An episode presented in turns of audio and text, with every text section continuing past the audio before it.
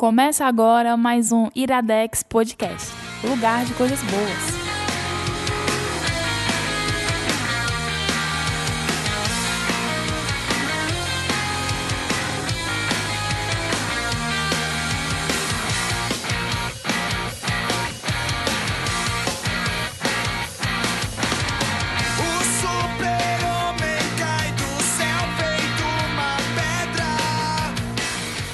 Me ajuda no grito, Gaio. É, está no ar mais um! Mirax Podcast! A voz não deixa.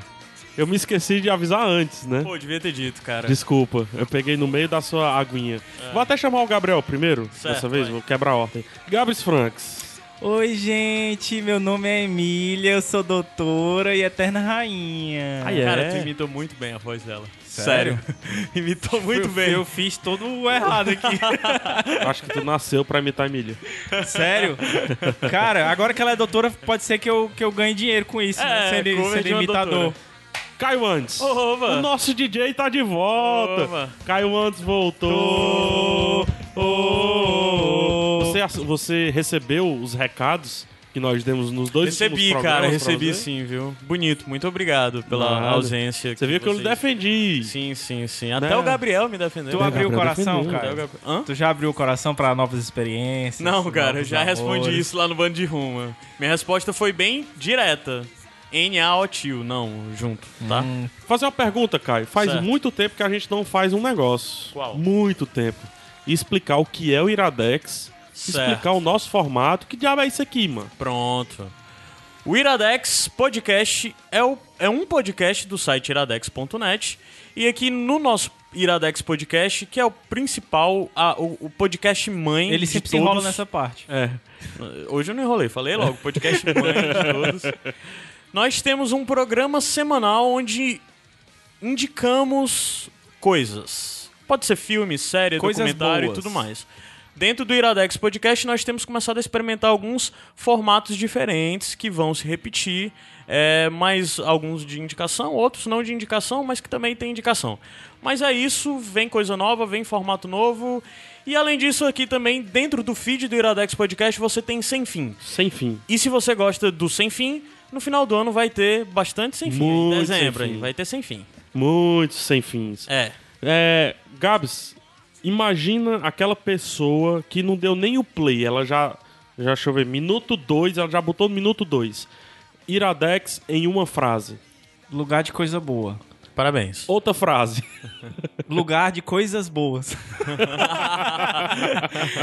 cara, Iradex em uma frase. Cara, terapia em áudio valeu. Ocupacional, valeu. Mas é muito peso pra Ousado, mim. cara. Eu não consigo lidar com, cara, com essa eu, definição. Eu estou parando aqui. Eu também. É, tá. Vai você. Vai, show do Gabriel. Vai, adeus. Cara, não, eu, eu, eu quero voltar a um assunto aqui, porque a gente não explicou qual foi a minha abertura, cara. A gente tem que dar os parabéns pra Emília, nossa ouvinte, quem é Emília? parceira. Conversando, tá desconversando. Quem tô é desconversando, não. Se você não sabe quem é Emília, escute o Iradex Podcast 84. Você Mas se o cara não sabe nem quem é o Iradex, vai saber quem é a Emília, mano. Deixa eu dar os parabéns pra ela, mano. Emília é agora... nossa amiga, que agora concluiu. Amigo o... ouvinte. Amigo ouvinte. que agora concluiu seu doutorado em biologia, não sei exatamente em que. PHD. Ela é, é planta. É, acho é, que é planta. planta. é uns bichinhos, é um negócio de uns animais. Eu só sei que é em biologia, eu não sei especificar o que, que biologia, mas. Eu não, tá lembro, eu não lembro, um amigo meu caiu. Foi alguma piada muito boa relacionada a biologia, mestrado, planta e bananeira. Ah, Aí ele cara. falou alguma coisa de bananeira, o pessoal disse que ele tá fazendo mestrado em plantar bananeira. não sei como chegou, mas foi bom. Né? O importante é que a Emília é doutora em biologia de alguma coisa, eu acho, pela UNB. Exatamente. Não é pouca Para... merda não, né? Não é pouca merda não. Parabéns pouca pra Emília. Não. A gente acompanhou aí esse parto que foi essa, essa tese dela. Sim, sim. E foi bem tenso, agora a bichinha tá aliviada aí, escutando o Iradex de boa. Parabéns, Emília, parabéns. Nós ficamos muito, realmente muito felizes. Quais são as indicações de hoje, Caio, antes? Nós vamos indicar o filme Caramba, eu esqueci. tudo que aprendemos juntos, o filme Isso. Tudo que aprendemos juntos e o documentário Capital C, ou vamos Capital C. É, vamos chamar de Capital C? Capital C, C concordo, de né? acordo. Vamos chamar de Capital C. Hum. também não tem tradução, né, o negócio, então vamos de Capital C, sabe? Certo. O Capital C, Caio antes, eles... Não, não é, não é isso, eu quebrei minha ordem. Eu fiz uma ordem e quebrei minha própria ordem. Tá. Você viu que a gente vem trabalhando em algumas redes sociais aí. Certo. E que eu não fiz porra nenhuma no Snapchat. Na Comic Con. na Comic Con. Eu peguei e disse, cara, eu vou mandar mensagem pro PH Não, pra peraí, lembrar, peraí. mas eu disse, não, Em cara, acho que ele não tá fazendo porque não, tá em difícil. off eu explico. Tá, em off eu explico. tá bom, não tá não era difícil. Tá, era tá outra bom. dificuldade. Certo, certo. Chamada 4G, São Paulo, mais Ah, Vivo, mais cara. Comic Con, mais Zenfone 2, que eu tô. É. Caio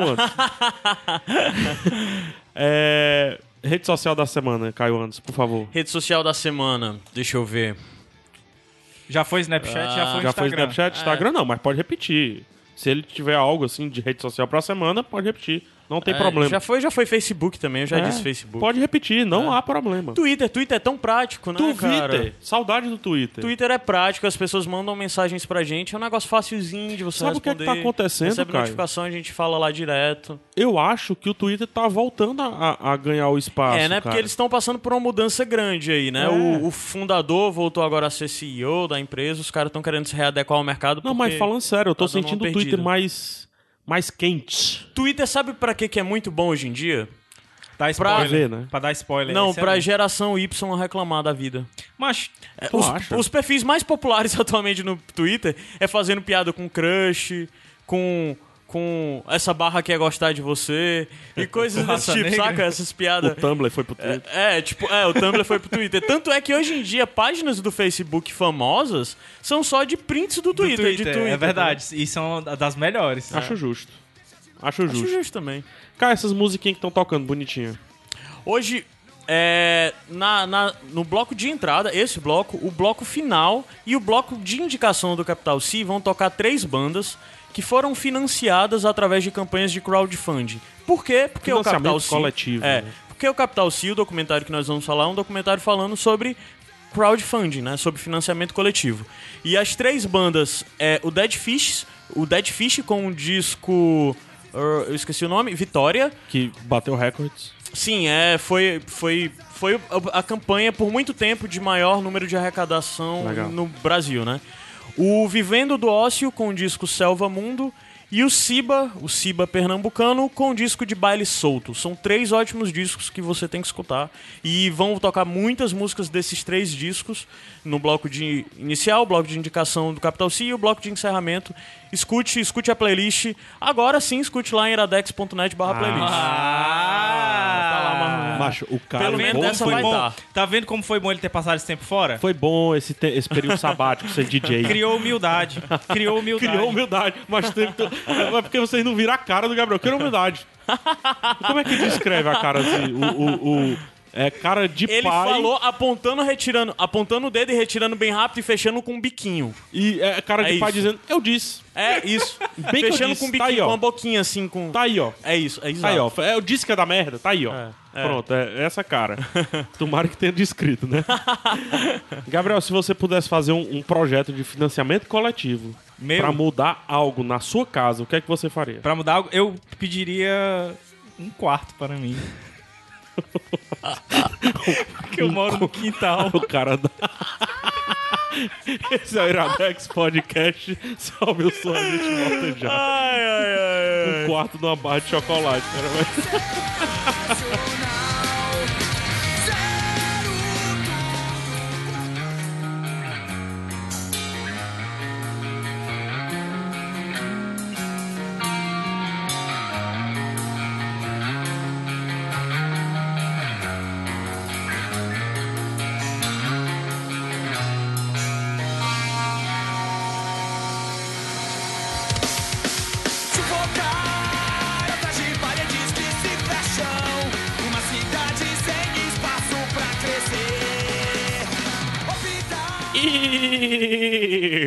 Iradex de volta. De volta. Pro Brasil. Vai, Caio. Vai, Vai, Caio, vai. Pro Brasil. Tava falando com ele. Tu a gente fez... A É, Emília... é pro mundo, cara. É pro mundo É pro agora. mundo. É. A Emília fez o Caio acelerado no programa inteiro. Pro Brasil. Ai, não gosto. Ai, nada. Caio, antes, primeira indicação, por favor. Nós vamos começar indicando o documentário Capital C. Ou Capital C, decida. Certo, aí. Certo. Pronto, é isso? Quem é que isso? Ah, verdade, desculpa, gente. Eu tô, eu tô destreinado. tô há três semanas. semanas. Três semanas sem gravar. Três semanas sem gravar. Três exatamente. semanas sem Quase gravar. um mês. Só teve sete reinos nesse meio tempo. Eu tô há duas Mas- semanas, tá? Só pra dizer. É. PH Santos, a indicação é sua. Ai, Nos dê Deus. a sinopse do documentário Capital C. Macho, eu sou tão ruim de sinopse. Deixa eu ver aqui. Crowdfunding. Não, cara, o Capital C, é, até antes um pouquinho da sinopse, como eu descobri, eu tava zapeando, minha nova mania é ficar zapeando o Netflix. Nova mania, é, o Netflix serve só pra isso, mano. Pra Mas você só que ficar eu zapeando. fico zapeando só a parte dos documentários. Eu não Ah, fico massa. zapeando no Netflix. Porque eu sempre tenho uma fila enorme Sério? no Netflix. Caraca, mas- ma- minha fila só aumenta. É. Minha fila fila, anda, só aumenta. Eu Mas sempre tem, vou direto pra fila. tem vezes que eu entro no Netflix, aí eu olho a fila, aí eu vou zapear. né? Aí eu saio do Netflix e eu não assisti nada, eu só zapeei. Mas é que nem é, quando eu ligo a TV, o o, objetivo de receptor vida. de, TV a cabo, eu já eu nem vejo o que tá passando. Eu vou direto porque já tá gravado. Mas enfim, aí eu me É, deparei. Aí eu me deparei com a capa, assim, Capital, Capital C, escrito, né, em inglês, Capital C. Tava, es- tava lá escrito. E um, um rapaz segurando. De costas, né? De, não, de frente. Ele tá diferente na cara. É, barbudo, segurando uma bomba, meio que vestido de exército, assim, um negócio meio estranho. Aí eu disse. Caraca, bicho, deve ser algo relacionado à Síria, terrorismo. Eu pensei que era alguma coisa assim. é. Né? Aquela Capital capa é muito C. feliz. Aí, não sei por que raios, disse assim, capital C, aí veio Síria. Apesar de Síria ser com S, entendeu? não sei o que foi. Aí, eu entrei no documentário pensando que fosse isso. E logo no início o documentário manda um recado dele. Um documentário que mostra a nova onda de financiar um projeto. E essa nova onda é o financiamento coletivo. Em seguida, a montagem mostra logo que vai aparecer, que vai ser, é, que vai definir o que é, é, financiamento coletivo ou crowdfunding. E em seguida vai mostrar três histórias de três projetos, de três pessoas em busca de realizar três projetos de crowdfunding. A gente vê que é, Ou projetos já projetos. realizados É, também, A gente né? vê que são mais projetos, né? Alguns eles pegam no caminho, outros eles pegam nos finalmente, outros eles pegam na Já segunda tentativa. é. né? Então é isso. Capital C é só isso. São três histórias de três crowdfunding, de três atores de crowdfunding. É, e as lamúrias, como a gente estava conversando em off, né? E as muitas lamúrias, e as alegrias, e o dia a dia, e as frustrações. E eu acho que acaba sendo uma ode ao, ao- a, a quem tá do lado de lá. É, do lado de lá do financiamento coletivo, que é o cara que, que ajuda. Ele acaba sendo assim, ele acaba dizendo que, cara, é, você que ajuda, ou melhor, é, você que ajuda agora pode substituir tudo aquilo que a gente fala mal. Da Coca-Cola, do financiamento, da- da- das megas empresas, desse negócio todo e tudo mais. Então, o, o documentário ele leva esses três assuntos. Explica o que é crowdfunding, mostra as campanhas dos caras e faz um pouquinho de ode à galera que tá lá financiando e recebendo aquilo tudo. Os backers, né, que eles chamam. Eu acho que eu defini muito mal o documentário. Não, Não, deu pra entender. Deu- tá? definiu bem. ah, o que eu colocaria só é que assim, a gente percebe que, a- que vão ser três histórias que vão ser contadas ao longo do documentário, na verdade. É, quando ele começa, você acha que vai ser uma parada bem cabeçuda, assim, de. Isso vai ser uma coisa de entrevista com E- especialistas, e que né? putas E- espe- especialistas, né? Porque aparece Sim, gente importantíssima ali no meio, né? É, aparece gente sobre comportamento social, né? Eles Isso. falam um pouco sobre, sobre muitas coisas. Aí, aí eu- Eles falam um pouco. É, na verdade, o que dá alguma profundidade a mais no, no debate social, que não, que, com, o que faz com que o documentário não seja só a história de três personagens, são esses especialistas Sim. que aparecem na câmera, na câmera e situam melhor o que a gente está vindo na história daquelas pessoas como algo disruptivo, né? Algo de uma nova realidade de que tá causando um grande impacto na nossa sociedade e, tende a causar um impacto maior no futuro. Pois é, tem até um cara que fala um negócio lá que eu achei assim bem impactante mesmo, que é o lance de a gente agora talvez não tenha ainda a noção de como o crowdfunding tá mudando a sociedade. Talvez daqui a uns 10, 20 anos é que a gente vai ter a noção de como as mudanças sociais foram influenciadas por esse movimento, né? Eu acho muito. Uma das coisas que eu mais gosto no documentário é porque, ao mesmo tempo que ele é didático e, e tem uma visão um pouco superior do crowdfunding, ele também busca uma visão muito pessoal. Que eu acho sabe? que é o Uma visão- ponto alto, na verdade. É, uma visão muito caseira. E eu acho que não poderia se falar sobre crowdfunding, sobre financiamento coletivo, sem mostrar o lado amador de se fazer o negócio, assim, de se produzir. O lado inexperiente, né? É. Pois é, de, se, de, de, de elaborar o produto que foi vendido no, no financiamento coletivo, entendeu? Na campanha, né? É, ele tinha dois caminhos no o documentário, que era exatamente esse, de falar de crowdfunding como um novo modelo, um novo modelo de economia no mundo, né? Isso. É, e de produção, ou falar do crowdfunding do ponto de vista dos produtores. Ele falou do ponto de vista dos produtores. Com 90-10, É, 90-10, bem por aí. né? É, eu, no começo, me senti um pouquinho enganado, que eu esperava que ele fosse falar um pouco mais de forma geral, de tanto de abordar mais meios de produção e economia e como isso, repetindo de novo, é algo disru- disruptivo. Mas não, ele é sobre os personagens e ele te dá uma perspectiva diferente. Aí assim, no começo eu fiquei, caramba, eu esperava outra coisa, porque os primeiros cinco minutos do documentário te vendem algo que ele não vai entregar. Que é esse debate mais aprofundado. Sim. E ele não vai entregar isso. Ele vai entregar um debate aprofundado sobre os desafios que esses três personagens tiveram em suas, em, em suas campanhas, né? É, eu, eu acho assim que o, o documentário ele tem uma tomada até o meio e do meio pro fim ele fica 100% pessoal, Aham. assim, introspectivo. Até o número de entrevistas com os especialistas diminui Acho do que- meio pro é, fim. acho que muda até a trilha sonora, se você pegar bem o ritmo, ele fica mais lento, né? A montagem ela se repete um pouco, ao que a gente tá faz, fa- fa- Falando em off. falando em off aqui. Até quando eu indiquei pra vocês assistirem, eu disse, cara, é um assunto espetacular, mas eu acho que tecnicamente o documentário tem erros. Uhum. E se- eu acho que são os únicos erros do documentário. O resto é Montagem estilo. E, e- e- e roteiro, né? Ele tem os errinhos. É, é, é a estreia dos dois, né? Do Timon Birkhofer e Jorg Fundiger. Eu acho que é. Nomezinhos legais. É a estreia tanto dirigindo quanto roteirizando. Eu nem acho que o erro é de roteiro, eu acho que o erro é, é realmente de montagem. Eu acho Mas que em roteiro foi uma documentário- escolha. Mas em documentário é muito difícil você desassociar roteiro de montagem. É muito difícil, mas eu acho que roteiro foi escolha. Eu acho que quando você se. Eu acho que eles filmaram pouco algumas coisas, ou por escolha, ou também por, por, por ocasião, não, não sabe, a gente não sabe como é que foi a produção do negócio. E aí compromete a montagem. Aí você tem que fazer uma escolha, cara. Ou eu vou pro pessoal, ou eu vou pro, pro algo mais acadêmico, sei lá como, como definir, um pouquinho mais teórico. E ele foi pro lado pessoal. Eu gosto. Eu gostei bastante também dessa, dessa pegada pessoal mesmo. Você tem. Você cria vínculo com aquelas pessoas, né? Eu gosto. Eu acho que eles escolheram entrar, é, mostrar para as pessoas na entrada o que é o, o financiamento coletivo, depois foram no que aquilo, foram naquilo que vai ser geral. É muito provável, por exemplo, a Lívia não se interessa pelo assunto. E ela estava assistindo comigo.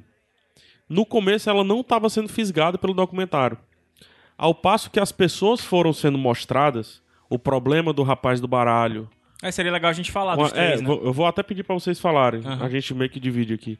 O, o problema do rapaz do, do, bala- do baralho com, as, com, a com os filhos, né? Com a Com as esposa, filhas, com as né? filhas, melhor dizendo. O cara do game, etc. Quando isso foi sendo mostrado, a Lívia foi guardando o celular de lado e passando a prestar muita atenção ao documentário. É exatamente o, o. Não, eu não me desinteressei pelo documentário, né? Depois que eu notei que era sobre os personagens, eu não, eu não peguei o celular. Continuei com o celular do lado. Mas na hora que começou a abertura. É que Os primeiros cinco minutos, que ele te dá uma perspectiva que ele vai abrir um leque Não, é- gigante em torno. Eu, caramba, é isso que eu quero. Por quê? Porque isso é um tema que me interessa Sim, muito. sim.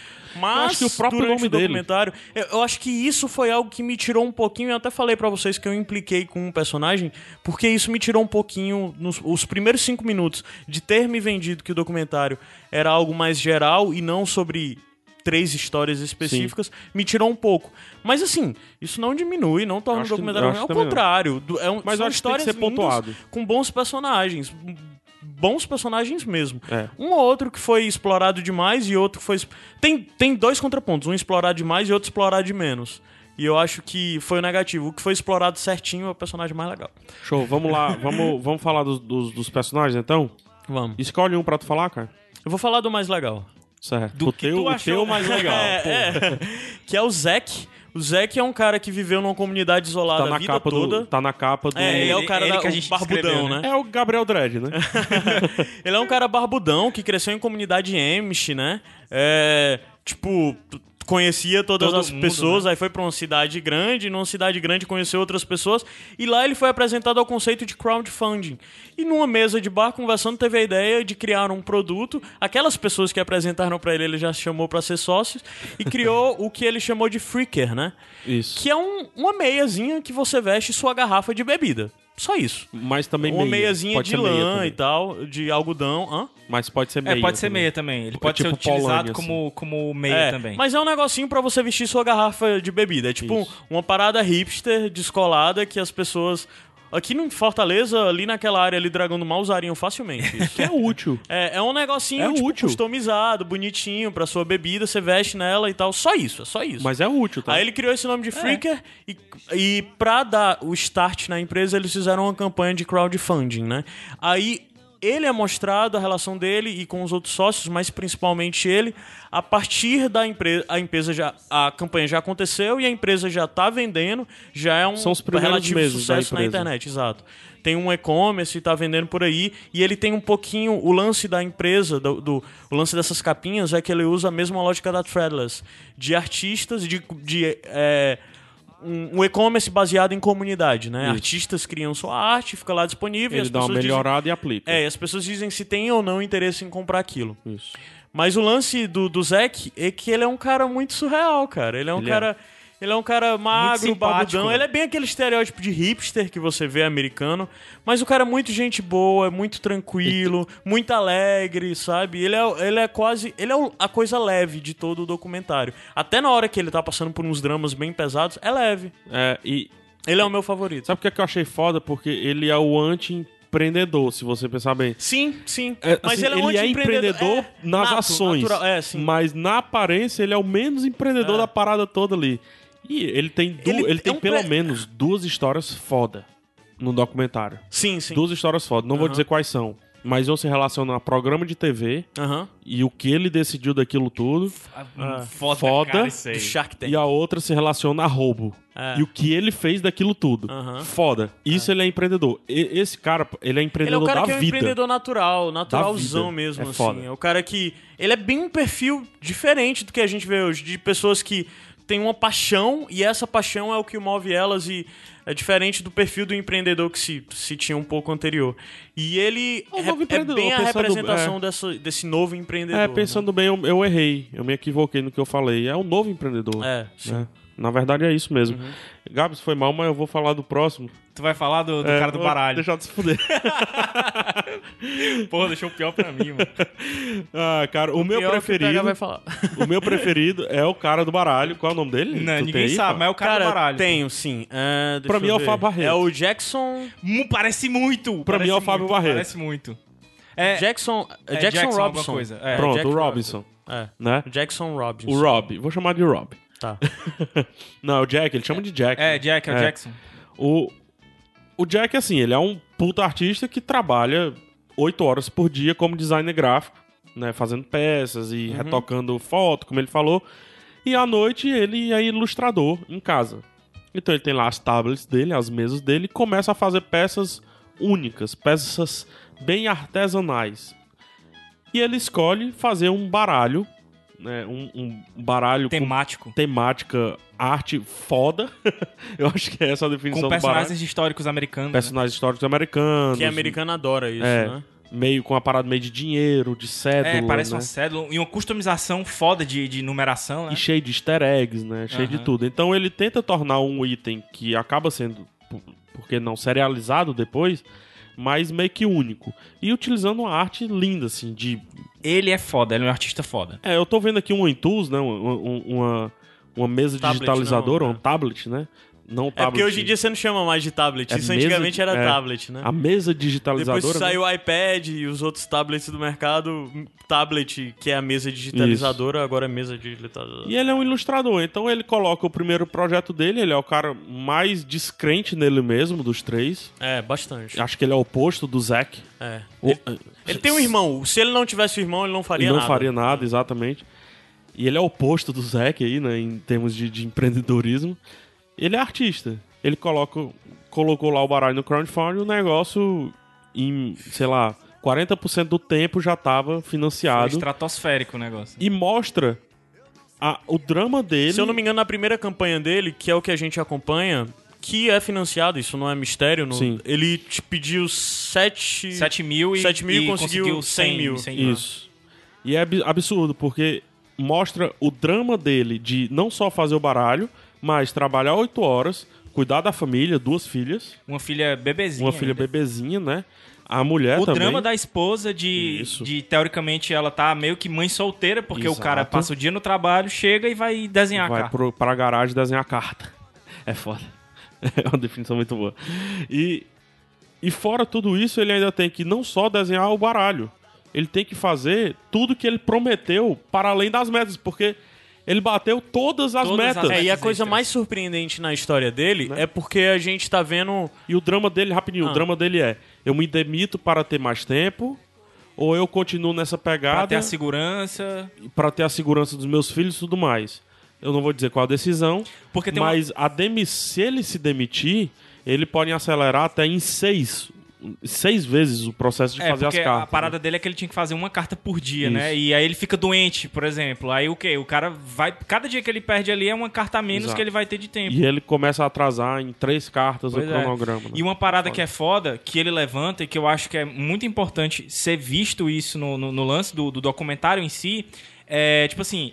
Financiaram o meu projeto agora. Estão falando de mim agora. Estão querendo E que o eu próximo? faça agora. E o próximo? Será que vai rolar? Será que vão falar de mim daqui a seis meses? Mas É, eu acho que eu acho é, essa é uma das coisas que me chateou um pouco na parte dele. Eu acho essa preocupação dele excessiva, sabe? Eu acho, mas assim, é questão de personalidade, de se É, eu identificar acho ou que não. é, que é questão mesmo O de. que pra mim foi mais marcante na história dele é, são dois pontos. O primeiro é mostrar no super sucesso que isso pode trazer. É. De, por exemplo, ele queria 7 mil e conseguiu 100 mil. O nível de compromisso dele é muito maior. De pessoas pra ele ter, ter contato e tudo mais. E a outra coisa que pra mim foi muito interessante no que foi mostrado dentro dele é a deficiência de estrutura. De que é um trabalho de um de- homem só. Ele tinha que, além de fazer né? tudo, ele tinha que fazer promoção, Enquanto ele tinha que fazer o relacionamento e tudo mais. Tinha uma e ele pessoa, não né, era uma pessoa. Ele não era uma pessoa que tinha conhecimentos do que era pra fazer, sabe? Aí ele, Ele é o artista. Ele é o cara. É, é o lance de realmente como. é, tem um problema que ainda tá, tem que ser resolvido em campanhas de crowdfunding, principalmente aqui no Brasil. Que é essa questão da limitação de estrutura. As pessoas criam algo, é, é aceito ou não, mas às vezes quando é aceito dentro do limite, mesmo dentro do limite, a pessoa não tem condição de abarcar aquilo e gera vários problemas. se você é um pensar, modelo isso é de normal. negócios totalmente novo. Mas se você pensar, isso é normal também no modelo tradicional. Não tanto, não do Não, nível que tem. é- É, é, porque cara, o nível já- de- É porque assim, pega, qualquer pessoa pode fazer algo agora, assim, sabe? Não, eu entendo. Mas o lance Mas é porque eu já exatamente vi muitas que... agências ganharem financiamentos por, por, é, por vias normais, tradicionais, vou colocar assim, e se perderem no mesmo problema, cara. Mas eu acho que é mais gritante isso. porque exatamente é o porque é algo de um mais artista pessoal, mais individual, sim. não ter que só fazer arte. Sim, sim. Tem que fazer campanha, ter que fazer relação pública, ter que fazer Exato. gerenciamento de recursos, ter que fazer ter que ter contato com os fornecedores, com produção e tudo mais. É uma coisa grande demais, que é um modelo novo demais que as pessoas ainda não entendem como saber lidar. Por outro lado, o Zack mostra que é fácil, né? Confi tenha pessoas, confie em pessoas e produção. Escala a produção. Mas o Zack passa por um problema muito grande. De quantidade. De, Não, de- não. de O problema linha do? Zack, é, o Zack, que é o cara do, da garrafinha, meia, né? da- Da meia na garrafa, ele passa pelo problema de copyright. Ah, sim. Ah, Mas é depois, verdade. depois- já é uma que- outra questão de estrutura que quando você tá fazendo seu projetinho, você não vai pensar. Não, Exatamente. É, mas depois a gente fala disso. Gabs, a terceira pessoa e a, e última, né? A terceira, cara, é. É o maior e mais bem sucedido. Isso, e é o que aproxima um pouco. Não é o empreendedor, é o E- empresário. É. Ele é. me- Vamos dizer que ele seja um. Eu acho que ele é empreendedor, Um cara. idealizador, é um sonhador. cara Porque ele é um cara que criou. como- é, é o Brian Fargo, né? Isso. Ele é um cara que começou desenvolvendo. Ele é desenvolvedor, ele é criador. O nome da empresa que ele criou é Interplay, é? Não, Interplay é a empresa que ele Não, não. trabalhava. Não, mas ele que criou a Interplay. Ele não, que não. criou. Ele Foi? que criou a Interplay. Mas aí. É, mas criou, se tornou algo grande demais depois e ele saiu saiu. do controle depois, dele. Aí depois Tanto é ele que saiu da empresa. O lance dele é que ele queria fazer a continuação do jogo dele, que um jogo independ... um jogo independente, não, um jogo cult. Foi o primeiro RPG que eu joguei. Foi o Wasteland, Wasteland, né? Wasteland. É um, um jogo cult que ele queria ter, fazer continuação e nunca foi permitido que ele fizesse, né? Porque os direitos pertenciam à Interplay. Isso. Então ele fundou a Interplay, criou o, o Wasteland, né? Acho que era década de 90 e tal. É. E aí, quando ele saiu da empresa, ele queria fazer essa continuação, o Wasteland 2. E ele passou quase 20 anos tentando, indo atrás. Ele conseguiu até os direitos de, de, de fazer o Wasteland 2, mas ele não conseguia quem financiasse esse projeto pra ele. E aí, depois de 20 anos, ele resolve fazer o projeto via crowdfunding. E Eu acho muito foda. é foda. Ele background pede, é ele foda. pede 900 mil e ele consegue quase 3 milhões. Uhum. Então a gente acompanha a história depois que o, o, crowd- o- o projeto já tá em andamento. Ele já tá, acho que quase nove meses já produzindo. Ele tem uma equipe e tal. É algo muito grande. É algo muito grande. E a gente vai acompanhar então esse sonho dele se tornando realidade, mas ele ao mesmo tempo não querendo parar também, né? É querendo aproveitar o pessoal que já terminou a- a- as partes dele. Assim, eu não acho E que ele seja... tem um pouquinho. Ele tem um probleminha que eu achei bem marcante, que é o lance dele conseguir atender toda a expectativa que Dos fãs, rola né? em cima disso. Porque os fãs estão esperando há anos. Isso. E ele é noiado com isso. Ele tá aí, preocupado que é que até ele com o que ele tá soltando de preview. E o que é de que ele soltar vai ou não algo que já tá pronto. Ele tá. vai se abraçar o moderno ou ele vai se deixar o antigo? Sim, sim. Porque o jogo que fez sucesso dele era um jogo de. É, é, Mensagem, né? É, exa- chama, é, né? text Text input, é. input, é. Você vai digitando e vai respondendo, e vai escolhendo as opções e vai avançando. Pronto. Aham. É isso que é o jogo dele. E aí? Bota o bonequinho, mas o boneco. Você controla o bonequinho? Ou, ou você controla o bonequinho por text input? E aí tem aquela Vai. parada da, da interação com os apoiadores, né? Que ele vai colocando as, as, as atualizações lá e vai recebendo feedback direto, né? Isso. Da, Mas isso eu achei muito foda, sabia? Porque ele se deixou levar e, e acertou, assim. Quem sabe É, a eu história achei- do background acertou. Eu né? achei foda aí. Mas, assim, ele dos três, ele foi um personagem que eu menos gostei, se eu posso dizer assim. Mas, ao mesmo tempo, achei muito legal porque ele me lembrou um outro documentário que eu adorei, que é o Indie Game. Sim. Que também. E eu acho que esse documentário, Capital C, ele tem muito do indie game nele. Principalmente a questão da- de você acompanhar as histórias ali, de você ter a câmera no dia que vai começar o, crowdfunding ali, no último segundo, aqueles numerozinhos lá sumindo e tal. Eu achei bem interessante isso, porque é um documentário que eu gosto muito, o indie game. E. O Indie Game gente- é até mencionado em um momento do Sim, sim. É que ele foi, o Indie Ele Game mesmo. foi em, em crowdfunding, Aham. né? É, agora tem uma parada nele que, como vocês falaram, ele é o grande, né? Ele é o cara que, É. que foi bem sucedido. Porque Porque é que depois ele tem a campanha, que é a campanha com maior arreca- arrecadação de, de game ou é De geral? game, de game. De game, né? Ah. E, Da e- história. e tem uma parada assim que pra geral, ele. por algum tempo, foi os Homicide, cara. Ah, é? É. Foi, O- foi. A segunda temporada lá fora. Porra. No Kickstarter. É porque o aí até jogo viu o dele, Pebble. ele teve, tipo, quase 4 milhões e meio. É, aí, aí veio o. Pebble. O Pebble foi um boom de financiamento, o relógio smartwatch. Sim, sim, E aí tem essa parada dele. Que também é citado no documentário. Pebble. É, é citado. E tem essa parada dele que é meio que o cara é grande, assim, ele não tem. Você não vê grandes dificuldades, você vê mais um sonho sendo realizado, entendeu? Então, assim, é, é tipo como se fosse um, um, um goal, um objetivo, um, uma coisa a ser alcançada, né? Tem até uma hora que ele, Ele, fala. foi mais, ele foi mal explorado. Ele é o que menos tem entrevista. Acho que ele não, acho que ele não teve foi tempo, sabia? É, é. Agora o que eu achei legal dele foi a visão empresarial, comercial dele. Ele tava no meio do projeto e ele disse, gente, eu tô com meus designs parados. Exatamente. Ou eu E os dispenso, roteiristas, né? ou Os eu roteiristas, né? é, rode- roteirista de designs parados. Eu contratei os caras, porque ele É, contratou os Só caras. quem tava era o resto da galera de desenvolvimento. A empresa né? tava rodando. E aí? Eu faço um novo financiamento ou eu faço um O jogo trabalho por mim dos mesmo? designers e dos roteiristas acabaram. Isso. Só quem tá trabalhando é a galera de desenvolvimento. E O que, é que eu vou fazer agora? Mas se eu fizer um novo financiamento e eu nem lancei o É. outro jogo, Tem ele essas, fez um novo financiamento e tem essas jackpot paradas aí também, também, né? cara. é foda. E o- eu achei muito legal a história dele, mas eu não gostei de como ele foi explorado pelo documentário. É, ele foi mal explorado pelo documentário. Teu preferido é o Zack, É o Zack. das meias. O meu preferido é o Jack, do, da- Do, do, do baralho. O meu também é o Jack. Aí, Gabs, eu queria que tu desse tua percepção, porque tu participou indiretamente, ou meio que lateralmente, assim, Acho que até diretamente, muitas Diretamente? vezes. do, de um jogo. Isso, um projeto foi de crowdfunding. coletivamente. A gente até falou aqui que é o jogo do meu irmão, né? Junto com outros dois amigos, eles bolaram essa, essa- esse jogo de cartas, que é o Reinos e Relíquias. A gente anunciou ano passado que eles entraram em processo de crowdfunding em novembro do ano passado, até é, janeiro desse ano. E eu acompanhei exatamente os passos Você está o... acompanhando. Estou acompanhando, porque está agora no processo final de entrega já dos, dos produtos. É, e eu acompanhei todo o, o- processo, mais ou menos, que o Jack passou. De tanto de durante a campanha eles imaginarem se aquilo ia ser possível realmente, porque assim, é uma coisa que é muito falada no documentário. É uma- é um one shot. Se o, o projeto não é financiado, dificilmente você consegue voltar com ele é, em um outro. Mesmo que você reformule e tal. Tem até um cara que diz lá que ele olha o histórico dele de, de projetos que ele apoiou e ele vê, cara, esse projeto tinha potencial e nunca foi pra frente. Porque não foi financiado. Enfim.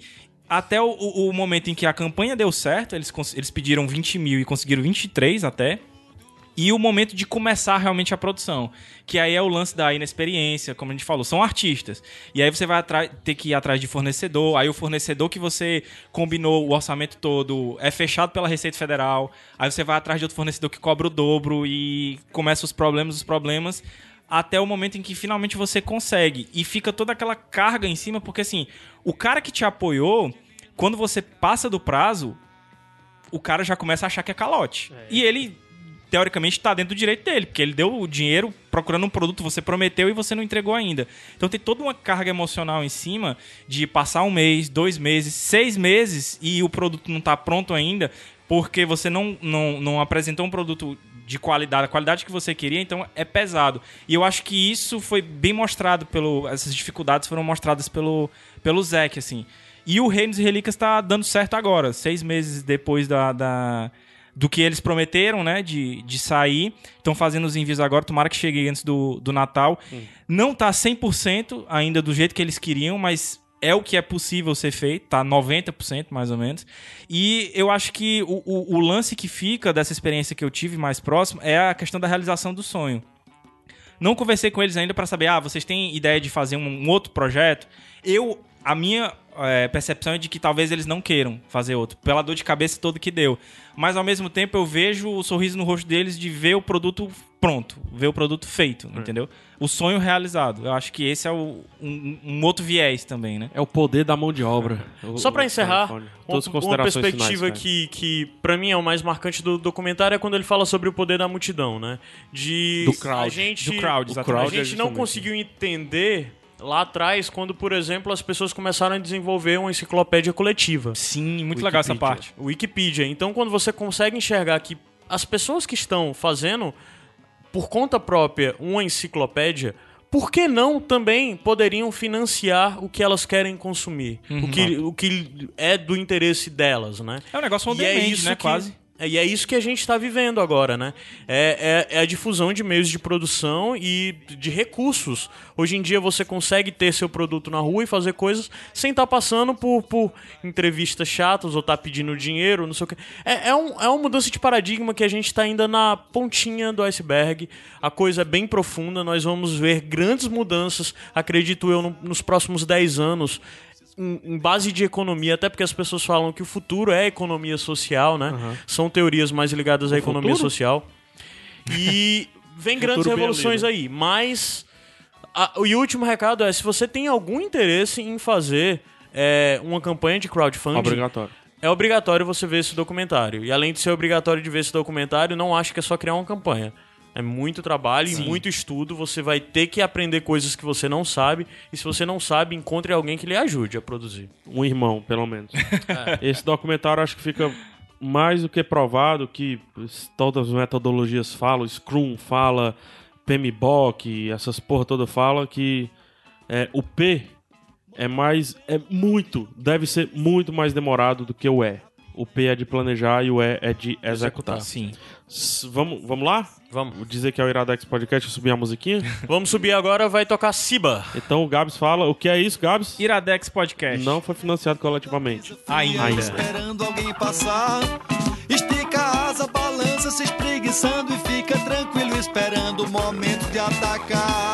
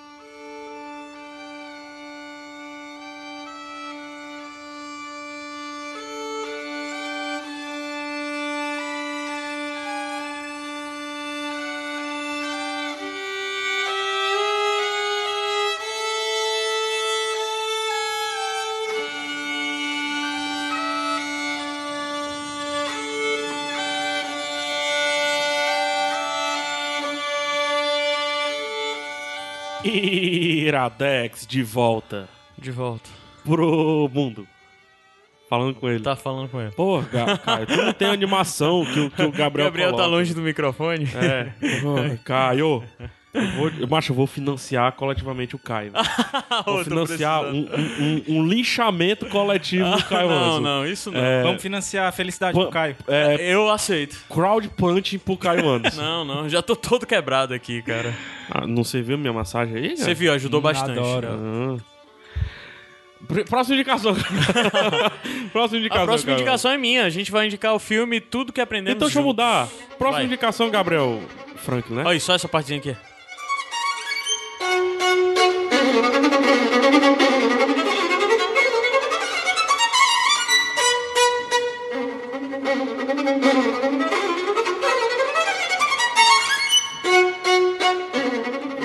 Melhor o que é isso. É Paganini, né? Paganini. Sério? Sim. Tu, tu sa- tu sabe mesmo? É um Cara, capricho. eu tava atrás de fazer a trilha sonora, eu lembrei de algumas músicas que tocava e tem vídeos com os trechos do filme. Eu mandava pro Gabriel, Gabriel, que música é essa? Ele sabia. Sério? Das músicas Tu é bom clássicas. mesmo de música erudita? Mas. né, é, Ele não é reconheceu, baseado, né? ele reconheceu três, que eu, eu mandei quatro. De quatro ele reconheceu três. Pô. Não, Eu só, né? conheço, eu só reconheço Chopin. É pianinho, né? Eu reconheço o Vivaldi. As quatro As estações. Não, Strauss. Pra mim, toda valsa é Strauss. Não, mas o pior é que você tem grande Não, chance de estar Cho- certo. Mas Chopin tem valsa. Tem valsa, mas no piano, porra. Sim. reconheço também o, o Rachmaninoff lá, o voo da mosca. Ah, Tchaikovsky Não, também. ali é. Ali é... Quem são os noturnos? Voo da abelha. Hã? Voo da abelha. é do Voo da abelha é Rinsky e Korsakov, mano. Ah, As eu noturnas é do Chopin, tudo. Chopin, né? O quê? Noturnos? É, as noturnas. né? Não, é porque. Não é isso não. Gabriel, Sim, macho, vai indica o filme aí que eu me esqueci o nome. É Tudo que aprendemos juntos, né? tudo que aprendemos juntos. É, Só pra bom. dizer que esse negócio que eu aumentei o som, desse som maluco de violino, é exatamente um trecho do filme mais tenso que tem, do Lázaro Ramos tendo que tocar essa música pra convencer uma galera lá. E isso acontece. Então, esse é um filme brasileiro, tudo que aprendemos juntos, que o protagonista é o Lázaro Ramos. O Lázaro Ramos interpreta o Laerte, um músico que desde os seus 4 anos de idade toca e era aquele prodígio infantil que saiu no jornal. Mas ele sempre tocou violino mesmo. Estuda música, Ah, principalmente violino. Desde criança ele se dedicou ao estudo do violino. Aí ele é aquele músico que saiu no jornal, sabe? Essa criança, não sei o que, a criancinha prodígio que O toca novo violino. Mozart. É, Pessoal, ele era isso. Sai logo o anúncio. né? É, ele era isso. O problema é que ele cresceu e ele nunca conseguiu alcançar o que ele queria, né? Porque ele tem um sério problema. é, isso é algo subentendido, mas que é fácil de se perceber, com toda essa pressão que ele cresceu de ser essa grande coisa que tem que. Problema do holofote. É esse grande, essa grande promessa que tem que se cumprir, né? Um, desculpa te interromper, cara. É, tem um, tem um, um chefe meu, né? é, enfim, ex-chefe, mas eu, eu considero ainda. Que é o Elizardo. Ele, ele foi de orquestra aqui no Ceará e tudo mais. E ele, ele. A gente conversando uma vez, ele me cita que ele tocava clarinete. Hum. E, e ele era melhor do que o flautista principal. Né? Ele também tocava flauta, etc. Ele era melhor do que o flautista principal. Considerado por todo mundo melhor do que o flautista principal. Mas o flautista principal aguentava um holofote. E ele não. E, e tem a posição dentro da orquestra, né? De você É. ficar mais à frente e tal. Eu tem só essa só parada, isso que né? eu queria destacar, como tem esse tipo de pessoa. Mas vai lá. Sim. É, Whatever, né? Não, não, mas, mas faz até sentido com, com o filme, assim. Mas eu não vou falar pra não. Mas... Mas- de toda forma, então, o Laerte tem isso e há algum tempo ele passa por, pelas seletivas, só mostra uma, mas dá a entender que ele já tentou outras vezes pra entrar na USESP, né? A, a Orquestra Sinfônica de São Paulo, né? Do estado de São Paulo. Que é a maior orquestra sinfônica da América Latina, né? Algo gigante e tudo mais. Que tem a Sala São Paulo, que é só pra eles, né? que é uma coisa linda que se você for em São Paulo tem que conhecer. Então ele passa por isso, mas ele simplesmente não consegue nem participar do teste, porque ele chega lá na frente e ele se tremendo não consegue tocar e tal. E ele tem um, um quarteto de cordas. é, outras três pessoas, duas mulheres e um amigo estão juntos com eles, e os outros são da, da orquestra da USESP, e ele não consegue entrar, né? Por esse nervosismo, e ele é o, o cara principal do quarteto, sabe? Mas isso também a gente já mostra através do quarteto, mostra que ele é um cara um pouco obcecado e chato e de difícil convívio, porque a vida inteira dele foi dedicada ao violino. Obcecado com a música. Sim, e ao estudo de música. Ele é muito perfeccionista, muito exigente, ele é um cara chato. O lance é que ele precisa de dinheiro. Ele não entra na USESP ele cria uma confusão dentro do quarteto, o quarteto deixa de funcionar e ele não tem dinheiro para se sustentar. E um, dos, e um desses amigos, o amigo lá do quarteto, diz: Ó, oh, Fulano de Tal tá com uma vaga para dar aula na favela, em uma escola pública, por uma ONG e tudo mais. Você tem interesse? Ele: Não, não tenho. Mas só que tem uma hora que ele não pode mais recusar e ele vai para uma escola em Heliópolis, é, uma comunidade de São Paulo, né? E chegando lá, ele vai ter que dar aula para um grupo de crianças é, que já tem aula de música, já Eles tocam já contrabaixo. Tocar, né? Não. Não. Eles estão com os instrumentos, são horríveis. É, é uma das coisas mais. É, é. Que nem aquele não, mas é só cordas. aquele vídeo lá do casamento. é só cordas. É violino, contrabaixo e, e, e cello, né? Violoncelo. Aí eles estão lá tocando, mas tipo, ele chega lá para tocar, os caras estão no meio de uma quadra. Imagina instrumentos de, de corda tocando no meio de uma quadra de acústica, uma quadra de futsal, sabe? Acústica top. Aí. aí daí é toda a bizarrice que ele chega lá, a galera não sabe segurar o instrumento, não tem postura e tudo mais. É. Aí a primeira vez que eu vi esse trailer, eu pensei, hum, vai ser aquela vibezinha americana. Coach Carter. Aquele filme de, é, de professor, professor né? que chega Mr. e transforma, Holland. blá blá blá. Eu disse, eu não tenho um saco para isso, ainda mais sendo no Brasil e tal. Mas não é isso. O filme é muito mais sobre o Laerte, o personagem do Lázaro Ramos, e a transformação que ele passa. É real, eu não queria é falar, mas sim, ela conta a história da formação da orquestra de Heliópolis da, da Sinfônica de Heliópolis. Pô, eu vou, eu vou tirar isso na edição. Não, pode deixar. Pode deixar. Então você Porque isso tá em... deixei, né? Porque isso tá em tudo que é entrevista, ah, tá. sabe? Isso é bem contado. Mas eu só preferia não contar, mas de boas. Tá. Então existe essa Sinfonia de Heliópolis, essa sinfônica, e o filme conta de como começou, de certa forma, né?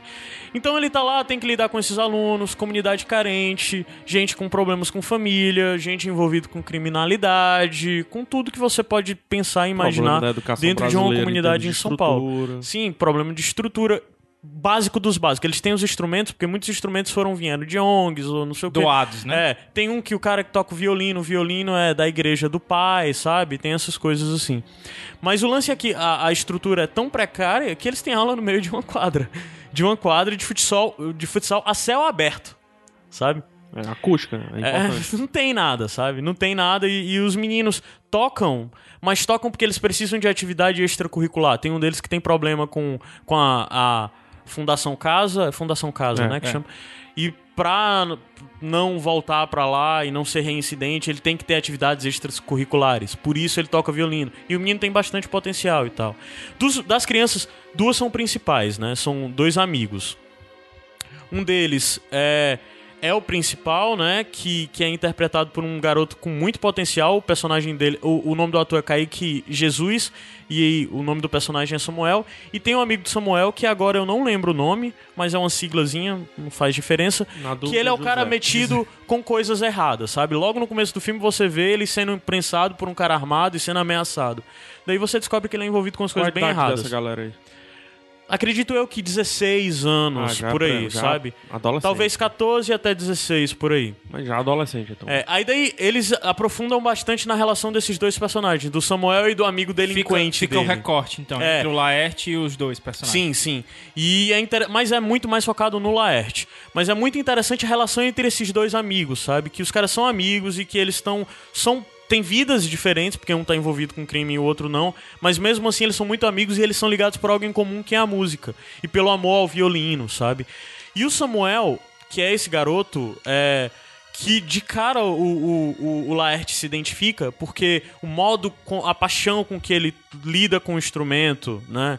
É, e a dedicação que ele tem e a, a vocação que ele tem pro, pro instrumento, de cara é aquela coisa dele chegar e dizer: esse é a única coisa que presta dentro dessa escola e eu vou dar atenção para ele e tudo mais. E isso já gera até conflito, porque ele tá dando mais atenção para um do que para outro e tudo mais. E tem essa construção em cima da relação inicialmente do Laerte com o Samuel e depois a relação dele se expande com o resto dos alunos e como ele é transformado diante disso. E ele tem um embate de que ele ainda não largou o sonho dele, que é um músico da USESP, inicialmente, né? Legal. E daí o filme se desenrola. Tenho perguntas. Muitas, Tem espero eu. Eu tenho pergunta. Né? Certo. Você foi muito, primeiro, muito boa a sua apresentação. Obrigado. Muito boa mesmo. Muito bem embasado. Parece até que assistiu o filme.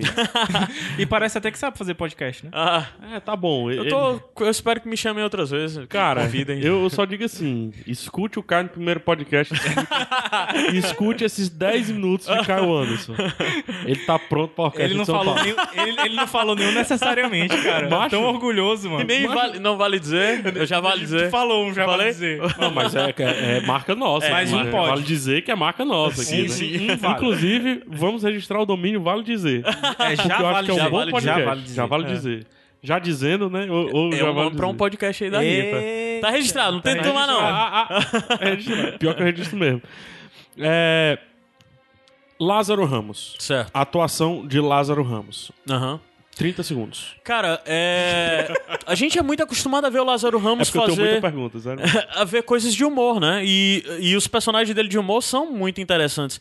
Mas nesse ele tá fazendo um cara com- socialmente baqueado. Um cara que tem questões sociais, que não sabe lidar com outras pessoas. E a atuação dele é muito minimalista. E isso pra mim foi muito marcante. Eu vi pessoas criticando o papel dele, dizendo que o papel dele é limitado e tudo mais, mas é porque ele é uma pessoa limitada, o personagem dele é limitado, socialmente principalmente, e ele foi muito bem pra mim. Só essa entrega pra ele já é o suficiente pra eu dizer que o Lazar Ramos está muito bem, é um dos melhores Lazar papéis que eu já Ramos. vi. E tem o, o além disso, que quando ele pega num violino, meu irmão, tu, tu se convence que aquele cara sabe tocar. E não sabe. Não sabe. Ele pegou o básico do básico. Ele teve aula por meses, assim, sabe? Se ele pegar um violino, ele toca alguma coisa. Mas só que o cara é um virtuoso e desgraçado. Tu, tu, tu- chegou a, a pesquisar se tinha dublê? Tem dublê e também tem coisas de ele ter que aprender só o dedilhado. E é foda, porque, tipo, o cara tá com a harpa por trás da cabeça dele. Eu vi as cenas de, nos vídeos no YouTube. O cara com a harpa tocando a harpa e fica mostrando só a nuca dele, a topa da, da nuca Mas e a lateral, a têmpora. E o dedilhado dele no braço. E o dedilhado dele é fantástico. É ele fazendo o dedilhado. O que é muito, bem feito. O que é o mais difícil do. É o mais difícil, Ó. não. É uma das coisas mais difíceis no violino, porque não tem a- as casas. Sim, sim, sim. Ó, agora já tá começando a tocar, já mudou, tava em música clássica, já tá entrando em rap, porque o filme inteiro é esse paralelo do clássico e do hip hop das comunidades. Aí é a- o filme inteiro é música clássica e depois entra um rapzão. Então entra aí fudido. já a minha pergunta, que era se precisa gostar de música clássica pra gostar do filme. Não, eu não sou fã de música clássica, não porque eu desgosto, porque simplesmente eu nunca vivenciei música clássica. hábito, né? Eu tive um período da minha vida no Cefet, que eu tinha amigos que estudavam música, que pra, até hoje pra mim são referências nisso, e eu tive contato a música clássica com eles. Mas não foi algo que eu sustentei, é algo que sempre digo que eu tenho que estudar, que eu tenho que observar mais, que eu tenho. Principalmente, que eu acho que a melhor forma de você aprender a gostar de música clássica é você ver uma orquestra ao vivo. Sim. Sabe, E, cara? inclusive, cara, esses dias vai E ter esse, aqui, pra velho. mim, é a maior vantagem do filme. A- É você ver a Ozesp, porque a Ozesp aparece direto. E é. Puta. Macho, é de Cara, arrepiar, eu, de arrepiar. eu não gostava até eu ver a Eleazar Carvalho tocar ao vivo, né? É uma orquestra daqui. Aham. Foi numa exibição que mistura filmes e música de videogames, É. músicas famosas da cultura pop, mas também com música erudita normal, né? Não, é assim. foda porque a Elezar de Carvalho também tem um. Tem um, um- de vez em quando eles estão com a temporada que eles tocam rock, né, cara? Isso. Eles Isso. tocam Cara, metal. Vai ter, vai ter. Esses dias agora, eu não sei qual, qual vai ser A a, gente data. deixa pro final. A gente Ah, deixa beleza. pro final. Mas o que eu queria dizer é que meu peito sentia a pressão Sim. no, no É, cara. É- é diferente, cara, é sentia, diferente. parece que vibrava, assim. Parece Eu acho que um dos empurrava, principais assim, funções desse E no filme. José de Alencar? Você vê Foi isso lá, no José de foi Alencar? Cara, eu tenho que confessar que eu fui a São Paulo já cinco ou seis vezes e nunca fui na sala São Paulo. E eu sempre cara. quis ir, eu nunca fui. Vamos fechar isso? Cara, a gente tem A que gente ir lá que ir. e eu tenho e eu agora, é sério, eu tenho que ver a Ozesp tocar Pô, ao vivo na legal. minha vida, cara. Perguntas. É lindo, lindo, cara. Tem mais perguntas. Tem muitas E perguntas. sim, a Ozesp de verdade tocando no filme com a maestrina de verdade que um dos pontos altos Essa- também pra mim é é a foda. maestrina, cara, ela é muito, ela parece uma atriz, cara. Porque o modo como ela tá regendo e lidando, tem uma hora que ela vai lidar com personagens do filme, ela tá lidando e tal, é é lindo, parece que ela tá atuando de verdade, mas não, ela é, é, é linda, é carinhosa, é bonita. Foi uma das coisas que mais marcou no filme, foi essa maestrina. Legal. A gente já indicou aqui há muito tempo, e quando eu digo muito tempo, faz muito tempo mesmo, acho que foi no 40 e tantos, ou 30 e tantos, eu não lembro. Mas a gente indicou um filme chamado Mesmo Se Nada Der Certo. Sim. Acho que foi 20 e tantos, viu, cara? Será? Acho que sim, acho que é 20, 26. Dá, eu dá uma procurada, dá uma procurada no teu Vou dar celular. uma procurada aqui. Mas tem alguma coisa, alguma relação esse, é, esse lance de, de fazer a música da maneira precária e tudo? Porque o meu sinal der certo tem um pouquinho disso, não do final, do final do, do, Uhum. né, do lance mais internet, mas desse da produção não Ah, tão preparada. assim. Cara, tem um pouco pelo lance dos alunos estarem aprendendo, sabe? Mas eu acho que não chega ao nível porque o, o mesmo se nada der certo, ele tem um lance da subversão, né? Da produção, de nós vamos produzir do nosso jeito, ao nosso modo, vamos distribuir do nosso jeito, ao nosso modo. Ele não entra tanto no mérito disso, porque o mérito, o, o principal debate em torno do filme é o lance de como música transforma, vi, transforma o vidas, sabe? mesmo ou o teu? O meu, os dois têm isso, né? Tudo que aprendemos juntos. É, mas o tudo que aprendemos juntos, o foco é maior nisso, de como a música transforma a vida disso. Mas a música poderia ser qualquer outra coisa, Entendi. sabe? Mas ele só usa a música pra mostrar como forma de transformação social. Aí daí vem um lance que eu tinha falado sobre a questão de o filme lembrar muito os filmes americanos, né? De professores que chegam e transformam a realidade e tal. O fi eu achei que o filme ia ter isso e não é. Ele é um pouco. Ele foge totalmente disso. E o que pra mim é algo muito positivo. Ele foge desse clichê, porque eu achei, cara, não é Brasil essa coisa de o professor que chega e transforma. Eu não tô dizendo que isso não possa acontecer. Só tô dizendo que é um pouco desonesto pra realidade da educação no país, sabe? Uhum. É, é- é exigir demais de professor, querer que mostrar Ele um professor chegue que lá é, e mude completamente É, a vida é. das pessoas ali, né? E o filme não Caio, mostra é, isso. Você não quer falar, mas eu falo assim: é, beira o irreal pro Brasil. Eu acho muito difícil. E as histórias não aparecem porque elas são realmente muito raras. É muito difícil você ser professor de qualquer coisa no Brasil e ainda ter tempo pra mudar e revolucionar como Sim, sim. E, e virar nome de rua, como acontece nos outros países, não nos Estados Unidos, cara, nos outros países. O Brasil gosta de dar nome de rua só Entendeu? pra quem foi presidente durante a ditadura. Pois é, pre- agora presidente e, e- e- e matador da guerra do Paraguai, o Brasil é bom de dar nome de rua. Verdade. Professor Sim, então- não, mas vai lá. desculpa Aí, o lance é que o filme subverte isso. E assim, ele é um filme cheio de dramas, porque ele mostra muito, principalmente, a situação dos alunos da escola pública, sabe? E mostra muito contraponto do Lázaro. O Lázaro e Samuel, por exemplo. O Samuel adora música e adora o violino, mas o pai dele, ele tem uma mãe doente e tem um pai que quer que ele pare de tocar violino e estude à noite pra ajudar ele distribuindo marmita. Sabe? Aí o Lázaro Ramos diz: Ah, e seu pai, ele aceitava? Ele diz: A única coisa que meu pai achava ruim é quando eu errava tocando. É o completo oposto, sabe? E o Lázaro, mesmo assim, se o Lázaro Laerte, o personagem do Lázaro, olha pro Samuel e se vê naquele menino e diz: Eu tenho que fazer alguma coisa por ele. E, e, e, às vezes isso mostra até o lado falho dele, dele só conseguir olhar pro Samuel.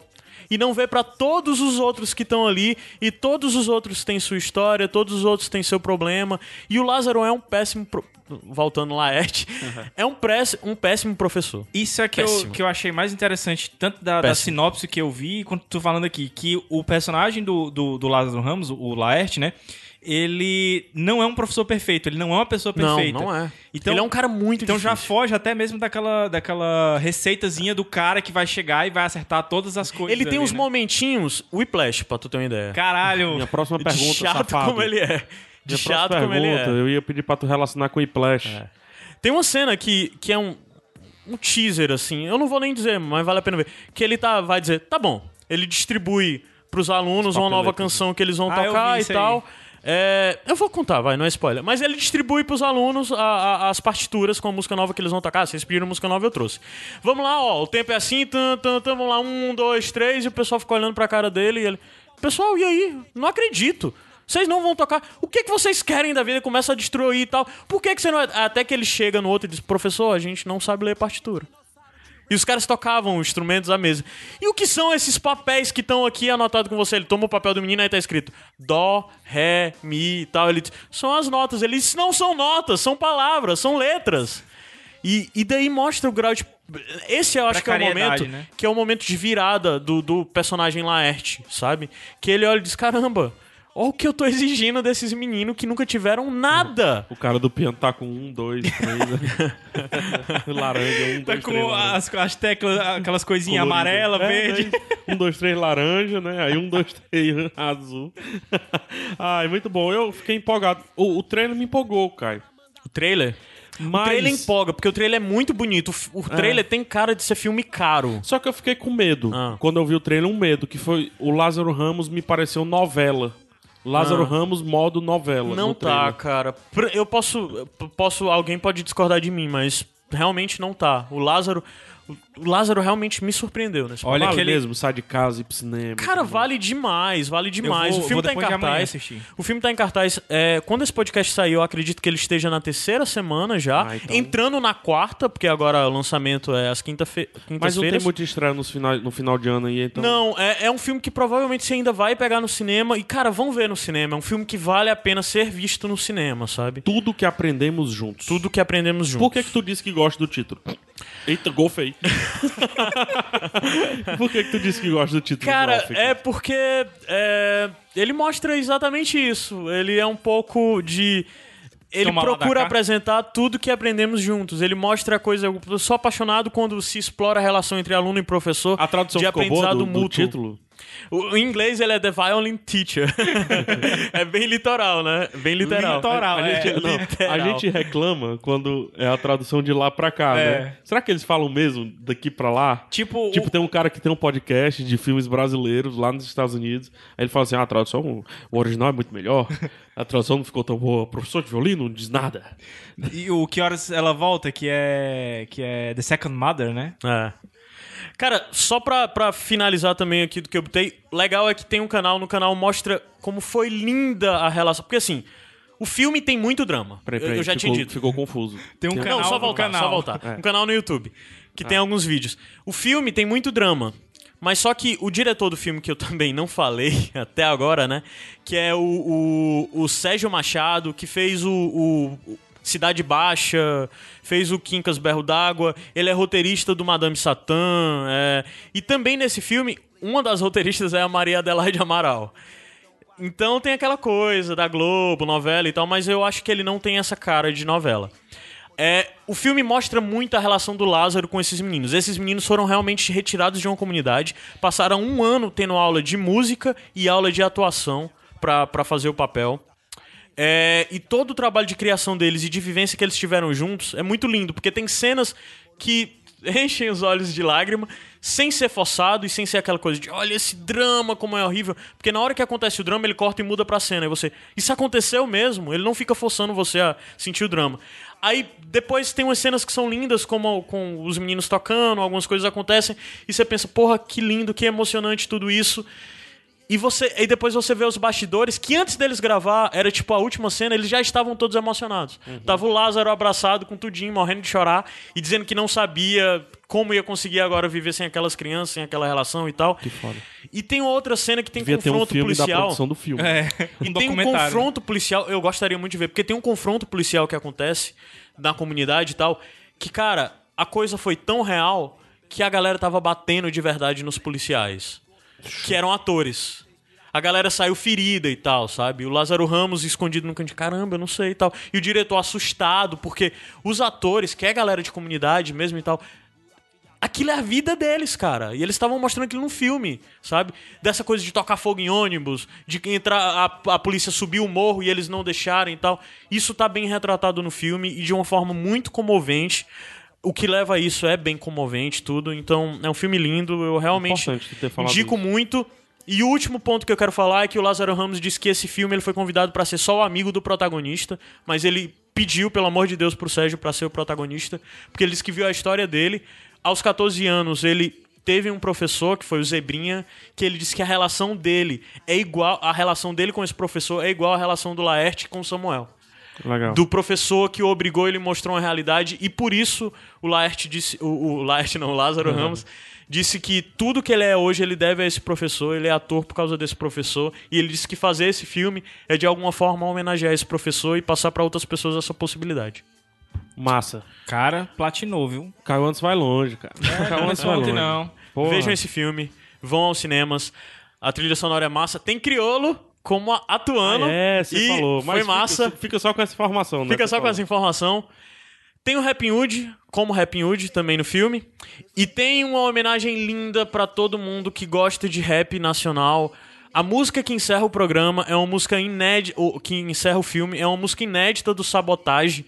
É, realizando um sonho póstumo do Sabotagem, que o Sabotagem disse que sempre sonhou em, em ter uma música gravada com orquestra. A galera pegou um, um, uma gravação antiga dele, é, remasterizou, botou uma batida e botou a orquestra de Heliópolis pra tocar ao fundo. E essa é a música que encerra.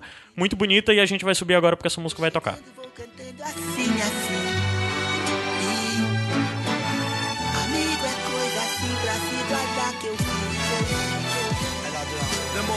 Showman, ninguém me envolve ninguém, mas logo soube, ei, tô também, e sou do Brooklyn, quem tenta me tirar do ranking, enfrenta o chame o trem, então vai, tudo ok, quem errou, passa vez, ei, amigo meu quem, nada sou, pedi um rei, é o podrão, a máfia, ou aqui de empada trouxe, pois é, vacilo veio, leio, clone, o Gé e o Beck, ô Zeca, quem dera, tem samba toda sexta, tem mais, você conhece, vai, vai, curta essa festa, Calinhos, presidente, a bela vista vai tremer, ensaia e lê, o samba e rei, os mano aplaude de pé. Demorou quem viu, quem onde viu quer ver hoje na paz. Tão feliz por a paz. O crime é monge, o terror veio do céu. Mano, como foi cruel.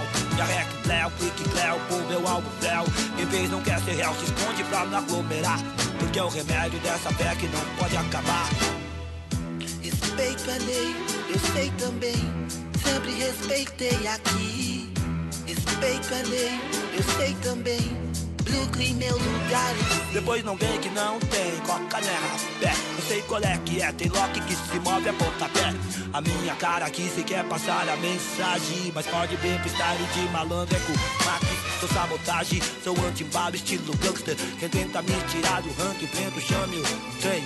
Atende aí, feio, pergunta quem veio, vacilou. Play, play, Moscou, não tem ninguém. Um, dois, três, pirata em time, cheguei, regressei. Ha, não vivo assim. Eu vivo de realidade, sou sabotagem, não tem imagem. A minha levada é segura, filha da puta, zona sul não muda. O ratatá, esse é o som, Telo X apoia, é tipo na quebrada. Me lembro emboscada, fazendo seus performances, fazendo seus arranjos rajada. Bem assim, fazendo certo, mais aplicado, tipo mandando recado. Iradex de volta! De volta. Não, agora no rap. Iradex de volta. É assim meu rap? não? Ah, eu não sei, eu não sei dá, não fazer Dá um rap. beatbox aí, Gabriel. Esse Gabriel, viu? Aham, aham. Aham, aham. Vamos lá, bônus track? Bônus. Pô, pô, pô, bônus track. É... Caio, não, você tá, tá ainda ah, tá. descansando, tá, tá despregando as cordas vocais. Gabs Franks. Cara, minha indicação tem a, vai ter a ver com o, o filme que o Caio indicou. É um filme sobre música clássica, assim. Chama O Violino Vermelho. É um filme o que eu gosto vermelho. muito. De 98 esse filme. E ele vai contar a história desse violino famoso aí, é, que ficou desaparecido durante muito tempo. E ele supõe-se que ele reaparece nos dias atuais, né? ele, ele foi construído no século XVIII e, e reaparece nos dias atuais. E o personagem principal, que é o Samuel L. Jackson, vai tentar descobrir se é realmente o famoso violino vermelho. Então o filme é contado em duas linhas temporais. Uma no presente, com o Samuel L. Jackson, e outra no passado, acompanhando a, a vida, vamos dizer assim, do violino, passando por vários tocadores. Então é um filme muito bom, gosto bastante. Fica que a legal, dica aí para vocês. Que legal. Me lembrou um livro. E aí eu vou dar um bom, boninhos trequins. Vai, boninhos trequins. É O Casaco de Marx. É, é massa esse, esse, livro. É um, acho um livrinho, assim, da finura de um celular. Marx, eu... Karl Marx? Karl Marx. É, Karl Marx. É, ele conta a história das pesquisas, ele conta assim, o Marx, para escrever as coisas dele, ele penhorava muitas coisas. A mulher dele chegou a penhorar até... Ah, o Marx não era rico, não? É... Na classe média, assim, foi, coisa? Foi definhando, né, Ah, entendi. Então ele começou a emprestar, é, penhorar tudo. Uhum. Penhorou, inclusive, os talheres da mulher foi piorando tudo, cara. E uma das coisas que ele mais piorava e resgatava era o casaco. Então conta que um pouquinho da cronologia do que ele fez pelos penhores que ele executava Pô, louco, até chegar o Engels, né, e ajudar financeiramente uhum. o Marx a bancar algumas coisas. Aí eles lançaram ideologia alemã, besteira. É, então é legal, o casaco de Marx. Eu gosto das histórias contadas pelos objetos. Pô, tem. E aí eu vou aproveitar e dar outro bônus track, então. Memórias do Livro. É um livro que eu dei, eu acho que pra Emília. Eu acho que quando ela veio aqui a primeira vez. Legal. É, que conta a história durante a Guerra de Sarajevo pelo, pelo ponto de vista de um livro, de uma iluminura, de Pô, uma adoro pintura. Isso, cara. É foda esse Adoro livro. isso. Geraldine dar- Brooks, o nome da Isso mulher. surgiu outro ponto no Shrek quando for a minha vez. Caio antes. Cara, é... os três discos que eu já falei ficam como bonus track do Dead Fish, que foram três financiados aqui no Brasil por Legal. campanha de O, crowdfunding. o disco do Dead Fish é muito bom. O do Dead Fish Vitória. Dead Fish, dessas três bandas, é a que eu menos tenho relação. Eu não sou muito de hardcore, principalmente hardcore nacional, mas eu respeito muito a banda Dead Fish. E eu gosto desse disco, é bem legal, tava ouvindo, é bem legal. Aí, Dead Fish Vitória. O Siba, de Baile Solto, que dentre os três é o meu favorito, que o Siba é um pernambucano sensacional, que resgata toda a cultura, principalmente cultura pernambucana tradicional, e dá uma nova roupagem. E... É, mas principalmente mesmo a pernambucana e tal. E Vivendo do Ócio, que é uma banda da Bahia, né? O Dead Fish de Vitória, Espírito Santo, Siba da Recife, Pernambuco, e o Vivendo do Ócio de, da Bahia é uma banda baiana que estourou aí, tá bem conhecida ao redor do país. É o maiores Parida de lá? Não, não é, porque eles têm umas coisas. Ele, é, é, eles têm um lance regional, mas o regional deles é um pouquinho menos Jumenta Paris, assim. Entendi. Mas o Vivendo do Ócio, os caras estão bem grandes aqui. Tiveram em Fortaleza agora no mês de. No começo desse mês de dezembro, infelizmente eu perdi. É, o disco Selva Mundo, muito bom, cara. Os caras estão a cada disco melhor, estão evoluindo bastante. Esses três discos eu indico. E além disso, eu quero indicar dois shows de stand-up que eu vi recentemente. Olha, eu gosto de stand-up. stand-up. Cai stand-up. Mas só que eu tô um pouco ausente, eu tô retomado e decidi passar pra. Já vi vários shows, mas dois me marcaram bastante. Que um é o do Aziz Ansari, que é o cara que agora tá também com a série. É, saiu pelo Netflix, o Aziz Ansari, Live at Madison Square Garden. Gigante o público. É, o Aziz Ansari é o cara do Parks and Recreation e agora tá com a série nova, nova, o Master of None, que a galera tá dizendo muito boa, eu pretendo ver. Aziz Ansari, descendente A de galera indiano, tá dizendo que é muito boa. e eu pretendo ver. É, o Master tu, of tá- None. tu engoliu as Tá. palavras. E esse show do Aziz Ansari eu acho que é um ótimo começo pra quem agora vai começar a. Pra quem vai pretende ver o Masters of None, acho que é legal você se habituar com o personagem. Porque o Masters of None tem aquela coisa do Louis C.K. e até mesmo do Seinfeld, de misturar a vida real do cara com o show, né? Legal. Aziz Ansari faz humor sobre minorias, respeitando. E eu acho isso foda, foda, foda, Chris Rock, foda. né? Estilo Chris Se Rock, você né? quer fazer. Também, ele É? faz. Porque o Chris Rock faz ele- piada com negro. com ele o Aziz mesmo, né? Ansari faz piada com imigrante. Aham. Mas só que ele faz tudo isso de forma bastante respeitosa. Eu gosto, gostei muito. Ele faz piada com mulher e ele te dá perspectiva. Ele faz piada com mulher. Piada de verdade. Sim. E te dando perspectiva feminista em cima disso. E te faz rir cutucando mulher. Sensacional o que ele Teo- faz. Sem teoricamente, desrespeitar o humor é pra isso, né? é, é o que o pessoal diz, ah, o humor tá... Esse cara prova isso. E além disso, o outro show é da Amy Schumer, que eu me apaixonei por essa mulher, que é... O, o, o show do Aziz tá no Netflix e o da Amy tá na HBO. O show dela, Amy Schumer Live at Apollo, que foi dirigido pelo Chris Rock. Cara, a Amy Schumer é sensacional. Essa mulher, ela faz humor. O show dela inteiro é baseado em humor com ela mesma. É fazendo piada com ela mesma. Ela é uma mulher branca, de classe média, loira, gordinha, e o show inteiro é fazendo piada com isso. Mas ela é demais. Ela também faz piada e tem um, um discurso forte de empoderamento feminino, sem ser chato, sem ficar, é, feminino, sem ficar falando mal de homem. Ela fala mal dela e fala mal de tudo, e você a respeita, e você a admira, e Chris você se Rock. apaixona por ela. Aí talvez pareça É. mais, né? Amy Schumer, vejam. E tem outro filme dela que eu ainda não vi, que eu pretendo ver, que é o Trainwreck, que todo mundo fala muito bem desse filme. E eu vi esse, eu vi esse, esse, esse stand-up como aquecimento pra eu ver depois do filme, que eu ainda não vi. Aquecimento. Schumer. É, eu ia ainda indicar Aquecimento da o, Maiara. o concerto da Orquestra Filarmônica aqui do Ceará, mas é hoje. Ah, então você, infelizmente, Já perdeu. foi, É em é. homenagem a Beatles e Roberto Carlos. Pô, cara, que pena, bicho. Nossa, Dragão já do todos Mar. estão surdos com a que orquestra. horas, cara? Hoje, sete e meia, no Dragão. Bora? Não, É UFC. uma, viu? Eu... Ah, é, tem um... Não, pô, mas dá pra, Pra mim, assistir o e depois ir pro ah, UFC. Não sei, vai, diz aí. É, Caio, por favor, eu tô fil- tava filmando Ah, você. tá. E agora eu vou fazer uma metalinguagem. Metalinguagem. Deixa eu mudar o ar-condicionado. Segura a voz aí, Gabs. Segurar a voz, porque o, o PH ele tá ajeitando o ar-condicionado aqui e ao mesmo tempo ele tá gravando um vlog aqui também. É, podia falar e, isso? E podcast, sim. E podia falar, podia, E né? podcast. E podcast. Cara, eu vou deixar de negócio de modéstia e vou indicar o meu vlog. Ô, cara, finalmente! Finalmente! Cara, mas eu vou. Eu, eu, eu tô muito feliz, cara. de- E, e eu também, eu acho que a gente também tá muito feliz demais, demais. Eu Tô tô muito gostando feliz, muito, cara. de, de produzir. Eu fiz um teste nessas últimas semanas. Eu, Eu disse assim, cara, cinco dias Tá fazendo seguidos. vídeos diários. Cinco dias seguidos. É uma, mini meta. Depois eu, eu quebro a meta. Aham. Mas eu fiz sete. Fiz sete dias, seis dias seguidos. Loucura, mas muito bom, muito divertido. E eu indico o meu vlog aí. Então no YouTube você digita Rafael PH Santos. Não tem nome os, os- o, o- o vlog em si. É, o canal não tem nome, É é. o vlog do PH. É o vlog é do PH. É, eu coloquei vlog do PH e tá mais. Já vale dizer. É. É tipo canal 10, né? Sei lá, eu devia botar canal. Vejam, É. vejam, muito bom. Por favor. É só rotina, É. mini filmezinhos. Eu tento misturar a rotina com algumas opiniõezinhas que, É. com o tempo, eu vou criando coragem de dar mais opinião às coisas. Mas é isso, é a minha Vejam. visão das cores que eu vejo.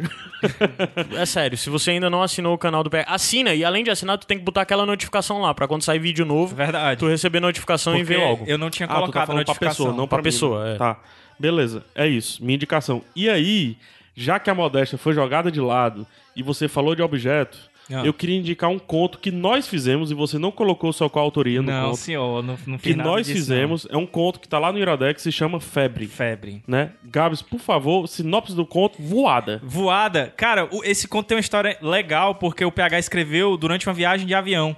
Muita gente usa pra ler, pra dormir e tal. O PH escreveu numa viagem de avião e ele mandou pra mim por e-mail e disse: Cara, não revisei, não fiz nada, dá uma lida, vê o que é que tu acha. Eu vomitei e te entreguei. E eu li e adorei o conto. A gente fez algumas modificaçõezinhas no, no nome, por exemplo, da, do- da, da personagem principal, né?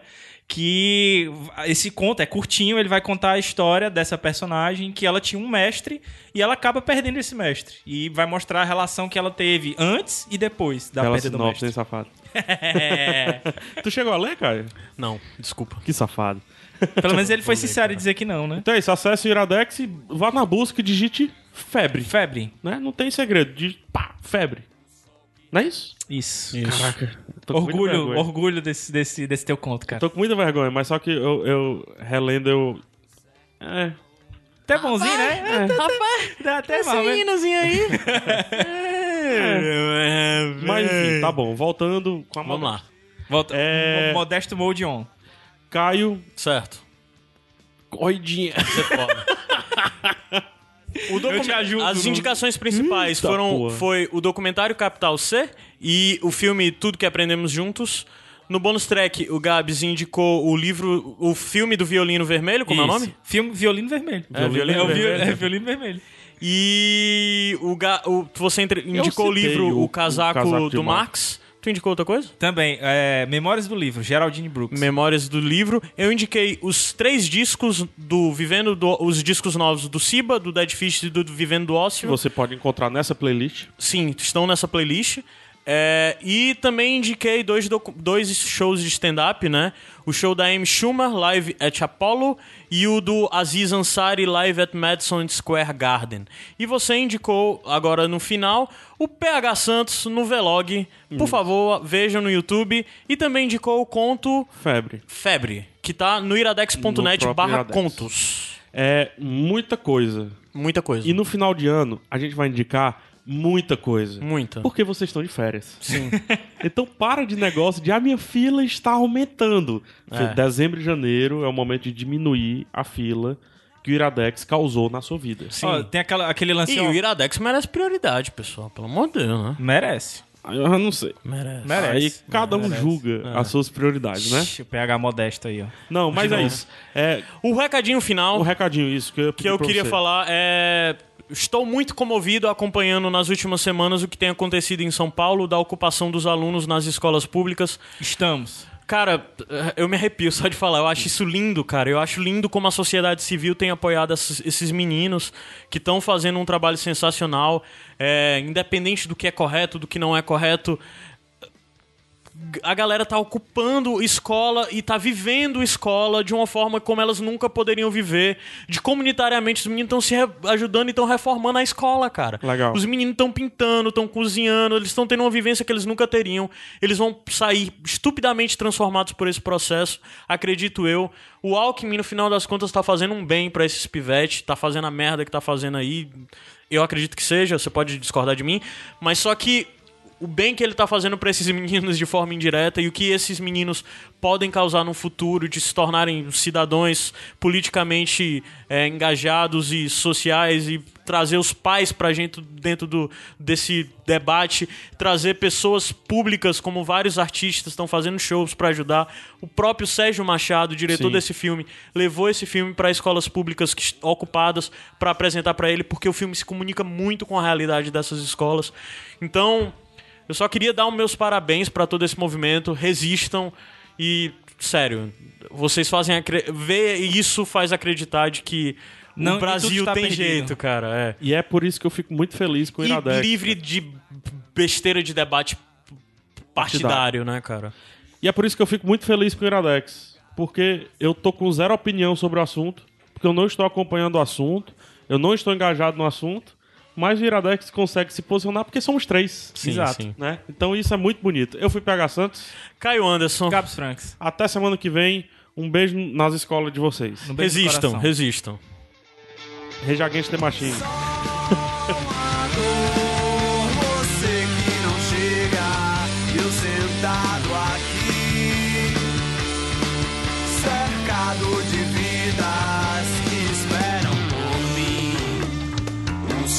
racha o chão, os ossos gritam por si, a dor que varre o sertão, o cão que late a pedir. Só